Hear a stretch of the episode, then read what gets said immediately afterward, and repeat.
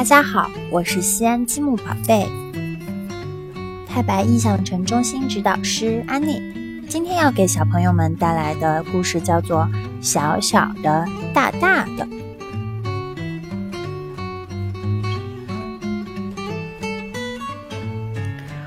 我小小的，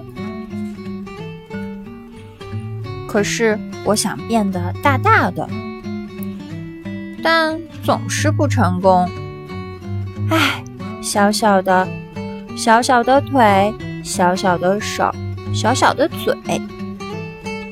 如果我有长颈鹿那样大大的腿，我就可以和哥哥比赛，谁先跑到山顶，我肯定会赢的。嗯，可是这样我就不能骑我的小拖车了。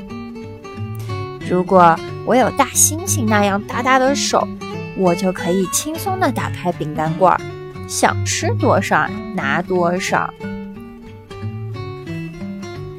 可是这样我就不能待在我的游戏屋里面吃了，因为我太大了，进不去。嗯，如果我有鳄鱼那样大大的嘴，啊！我就可以大声的去吼哥哥：“早点去睡觉吧，你！”可是，这样谁来给我讲好玩的睡前故事呢？如果我像怪兽那么大，我就可以……啊！太可怕了！快跑，小小的腿，赶快跑！小小的手抓紧了，小小的嘴别出声，小小的